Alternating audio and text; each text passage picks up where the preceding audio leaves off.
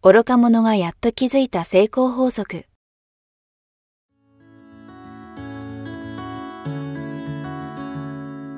学校に行けない子供たちから、オリンピック選手をはじめとするアスリート、企業経営者、マネージャー、新入社員、メンタルサポーターとして20年間にわたり、講演、研修を行ってきた成田義則が、今と未来を変える人生哲学の話をお届けします。視聴者リスナーからの人生相談にもお答えします。こんにちは早川由美です。愚か者がやっと気づいた成功法則。成田さん今日もよろしくお願いします。よろしくお願いします。さあ、えー5月に入りまして、えー今回もご質問をいただいていますさあ早速ですがいきます、はいはいえー25歳女性からですはい、ありがとうございます。えーありがとうございます。好きな人の前だと緊張します。えー恋のメンタルに関する相談させてください。これ初めてじゃないですか、こ恋メンタル系は。恋メンタル系初めてです系初めてです。はい、では行きます。えー私には好きな人がいます。えー職場のリーダーで、えー彼は5歳年上の30歳です。えー私は今の職場での仕事は初めてだったのですが、リーダーに相談するといつも優しく丁寧に教えてくれるので、気がついたら好きになっていました。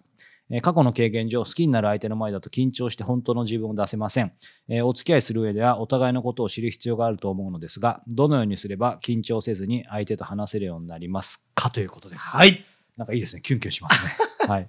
苦手な分野ですね。そうですね。あ、苦手な分野ですか？そんなことなさそうですね、早川君得意な分野いやいや 違いますけど、あの、うんうんでも、はい、僕らなんでこんなどもってるのかはね、わかります。いや、でも成田さんはいろいろありそうですけどね。いやいやいやいやいや。はい、メンタルだからね。まあね、はい、そうですね。まあ、メンタルの見地から言わせていただきましょう。じゃはい。はい。まず一つは、はい。うん相手の気持ちはコントロールできないんああ、い。つもの話ですね。だから、好かれよう、好かれようと思いすぎると、うん要は相手の気持ちをコントロールしたがっちゃうじゃないですか。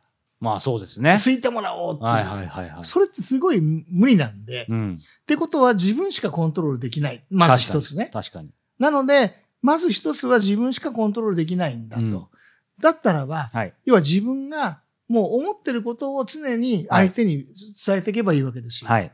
で、えーありのままの自分を緊張して出せないってはい。言いますけど、うんそれを出せないあなたもありのままなんですよね。確かにそうですね。ですよねだってうん。もう緊張して、あなたの前ではもう緊張しちゃって、うん。なんかちょっとあまり喋れないとかっていうのもう、ん。ありのままじゃないですか。はいはいはい。だからもうあ、あまり、だから、うん好かれようとせずに、そもそもですね。そもそも好かれようとせずに、うん要は自分が思ってることを今度はどんどん相手に質問する。なるほど。自分が興味あること、うん。いろんな話を相手に投げかけてみる。うんうんうん。そうするとコミュニケーション取れてきますよね。はい。これに関してはね、どう思うとかさ、うんうんうんどんな食事、どんなおしあの食べ物が好きとか、うん何でもいいんですよ。で、一緒に、じゃあ今度一緒に、うんあの、ね、美味しいお店見つけたんですけど、ああ、いいです行っね。てみませんかみたいな。いいじゃないですか、それで。これでもまさに、この方、その仕事であればね、ここに書いてなくて、リーダーに相談するといつも優しく丁寧に答えて教えてくれるのでっていうことなんで、基本そのスタンスをちょっと応用すればいい感じじゃないですか。そうですね。はい。そうですね。うんだから、うーん、お礼にね、うん。あの、何々さん何、何好きですか、うんって言って、うん焼肉とか、うんうん中華とか、うん和食、寿司、いろいろありますけど、うんあ、そうですか。じゃあ私、ちょっとこの間聞いたお店が美味しそうなので行ったことないですけど、うん一緒に行っていただけませんか？みたいな。そうですね。まあ、ね場合によっては、あの、ちょっと連れてってくださいぐらいに言っちゃってもいい言っちゃってもかもしれないいいかもですよしれないね。確かにそうですね。これでもそもそも、これ言っちゃうと身も蓋もないかもしれないけど、好きな人の前だと緊張しますっていうこと自体が、まあ普通ですよね。当たり前だからです。誰誰でも。誰でも。よね。だからそれ自体がやっぱりまず当たり前だと思ってもいいと思いますし、どうにかしたいみたいなことを思うと緊張しちゃうと思うんですけど、でも、これそうか、せっかく収まりいいところであれですけど、でもどうにかしたいみたいな、やっぱ好かれたいみたいな気持ちあるじゃないですか。ありますね。それはどうコントロール？でもやっぱり繰り返し繰り返し、そもそもコントロールやっぱりできるものじゃないから自分からっていうところに徹すればいいんですかね？あの、好かれようとしないで、うん。自分を出した結果、うん。好かれれば OK ですよね。なるほど。か飾って好かれても、はい。後でバレます確か。からに確かに確かに。うん。破綻するんで。そうか。だから、もうね、ちょっと格好つけて、うん。なんかいい子演じて、うん。本音出さないで、はい。付き合って好かれても、うん本音が出たら嫌われるんじゃ意味ないですよね。いや、本当ですね。なので、もう、そこは開き直って、素の自分で、もうそのまま言言って、気に入られなかったらしょうがない。そうですね。うん、開けたのも大事ですね。そういう意味ではこの方本当の自分を出せませんってありますけど、はい逆に今の緊張してるのはある意味本当の自分でいいってそういうことですねですよね。うん。うんそういうことですよ。うんうんうん全然それも言っちゃったっていいんですよ確かに。もう何々さんの前だと緊張してもう話せなくなっちゃいますみたいな。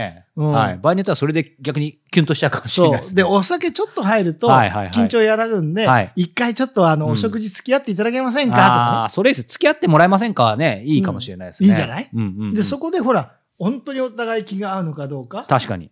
チチェックできるもんね。うんまあ仕事の相談も兼ねてみたいに言えばね、自然かもしれないですしね。コミュニケーション取れるんで。はいはいはい。で、それで何回か取ってたら、あ、うんやっぱりなんか違うとかも、ちろんあるかもしそれおれないですね、互いにはいあり得るじゃないですか。うんうんうんだかっこつけて気に入られてもしょうがないってことです。うんはい。そしてそういうことを経験することによって、いわゆる彼女が言う本当の自分を出せるようになっていくかもしれないですね。そうですねんん。そうですね。それでいいと思いますね。はい。ということで、成田さんの恋のメンタルの答えでした。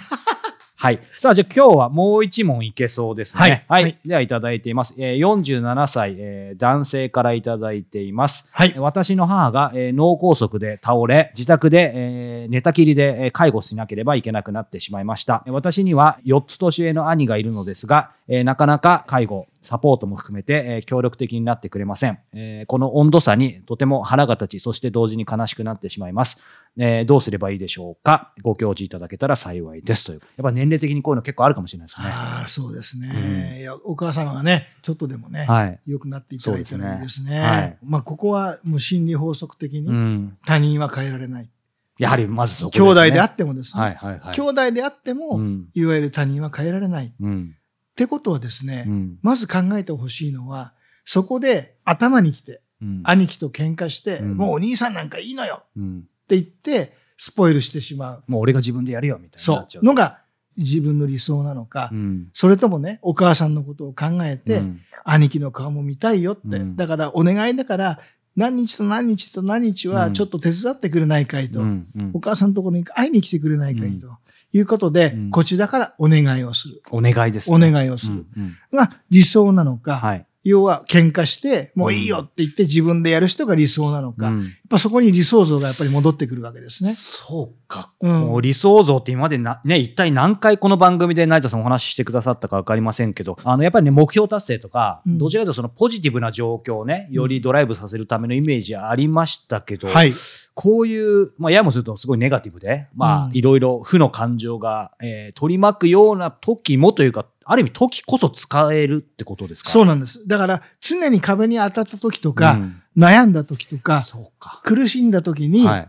じもう理想の自分だったらどういう形で行動するのかうん考えする、考えて、うん。えー声をかけて、はい。もう全部それを理想像にイメージしてうん。考えていただくといいですね。うん、そうですね。なんかそうすると、まあ当たり前ですけど、普通に考えたらさっきのね、どっちの自分がいいのかって言ったら、喧嘩するよりも、そのお願いして、えーきちんと一緒に取り組んだ方がいいと思いますし、何より、お母さん、まあこの方お父さんが今いらっしゃるのかちょっとわかんないですけど、少なくともその、当のお母さんは絶対息子二人の方が嬉しいですよね。ですねうん。だから例えばね、うんうんそれでもね、お願いしてもダメな場合ありますよね。まあ可能性としてありますよね。ねうん。そこでお母さんに、もう兄貴はもうダメだよと。うん。どうしようもないあいつはっていうよりも、兄貴さって来たがってるんだけど、うん。忙しいみたいで来れないってごめんねって言ってたからねっていうふうにお母さんには言ってあげたりね。そうか、そのまま当たり前ですけど、正直に言うのがいいとは限りませんよね。そうですね、うん。やっぱり嘘も方便じゃないですけど、うん。うん。大切なのは、うん。自分の理想像だったらね、うん。えどういう形で行動を取るのかっていうのをうん。考えるのはすごい大事なんですけど、うん。大切なのは自分の理想って言ったらね、なかなか出てこない場合があるんですよ。自分って、自あ、分わかる。自分がやるとなるとね、特にこういう状況の時は。イメージできなかったり。はいはいだ自分が尊敬できる人、うん。もしくは映画を見ていてう、ん。同じようなシチュエーションで、はいあの、主人公がこんなこと言ったら俺感動しちゃうなっていう行動、うん。